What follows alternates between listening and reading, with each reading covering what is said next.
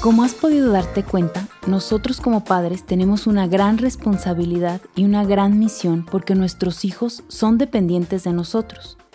Si cambiamos, ellos automáticamente cambian, siempre que estemos dispuestos a amarlos con un corazón humilde, honesto y generoso. Ellos estarán abiertos a recibir nuestro amor. Es necesario reaprender a vincularnos, conocer nuestras limitaciones, nuestras carencias y heridas a través de nuestra historia, para poder dar lo que no tuvimos y de esta manera repararnos. Nos liberamos y sanamos cuando nos entregamos, cuando amamos, servimos, somos generosos. Nuestros hijos son el receptor ideal y nuestra guía para entendernos mejor. Ellos son nuestra oportunidad para ser mejores personas vamos a hablar de una señal que nos alerta a reflexionar sobre nuestra falta de intimidad emocional, cuando no estamos construyendo un vínculo amoroso con ellos, que nuestros hijos nos mientan. Cuando llegan a la necesidad de mentirnos, deberíamos preguntarnos, ¿qué responsabilidad tengo para que mi hijo no confíe lo suficiente en mí para decirme la verdad? ¿Qué necesita evitar con la mentira ¿Por qué no se siente seguro para decirme la verdad? ¿Tendrá miedo de mi reacción? ¿Por qué necesita mentirme para obtener lo que necesita?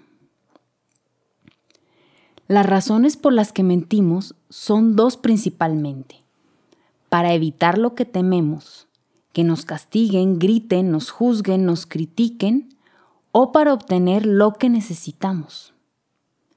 Muchos niños mienten por miedo y porque se sienten inseguros, por falta de intimidad emocional, pues no hay lugar para la verdad porque mamá o papá no la aceptarían y ellos lo saben.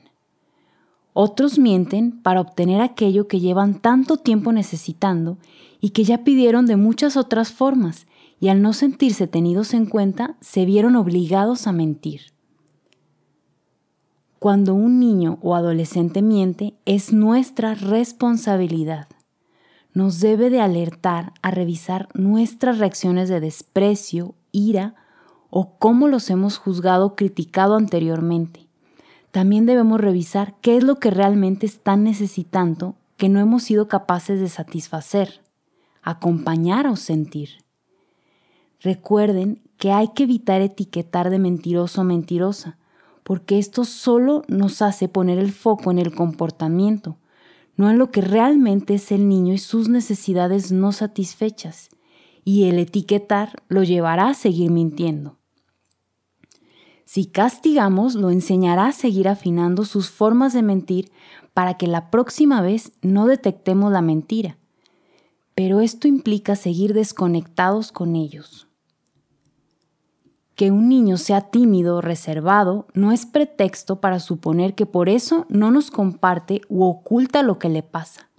Un niño puede ser tímido, pero podrá venir a nosotros si le pasa algo importante, siempre y cuando hayamos creado ese ambiente de escucha en nuestra familia y estemos lo suficientemente conectados emocionalmente para poder ver que algo le está pasando. Si hay verdadera conexión emocional en casa e interés, podremos percibir que algo está pasando. Ahora, también hay que mirarnos a nosotros mismos, porque ellos ven nuestro ejemplo. Les mentimos para obtener su cooperación, para cumplir nuestros objetivos o porque no queremos que se enteren de una verdad difícil. Podemos decirles mentiras pequeñas, no te puedes comer ese chocolate porque está picoso. O mentir en asuntos graves. No podemos ver al abuelo porque está de viaje, pero en realidad está muy enfermo. Con esto los habilitamos a mentir. Es un recurso que también aprendimos para poder evitar un castigo, obtener lo que necesitábamos o no tener la capacidad emocional para nombrar la verdad, ya que no lo hicieron con nosotros y no lo hemos vivido y practicado. Para muchos fue un mecanismo de supervivencia en nuestra infancia la mentira, para evitar castigos, palizas, suspensión del amor. Lo más importante es dejar de utilizarla como una escapatoria y cuando nuestros hijos nos mientan, tomarla como una señal de reflexión, no como una falta grave y castigarlos por ello. Nuestro reto de hoy será analizar en qué situaciones nos quedamos sin recursos y no podemos nombrar la verdad a nuestros hijos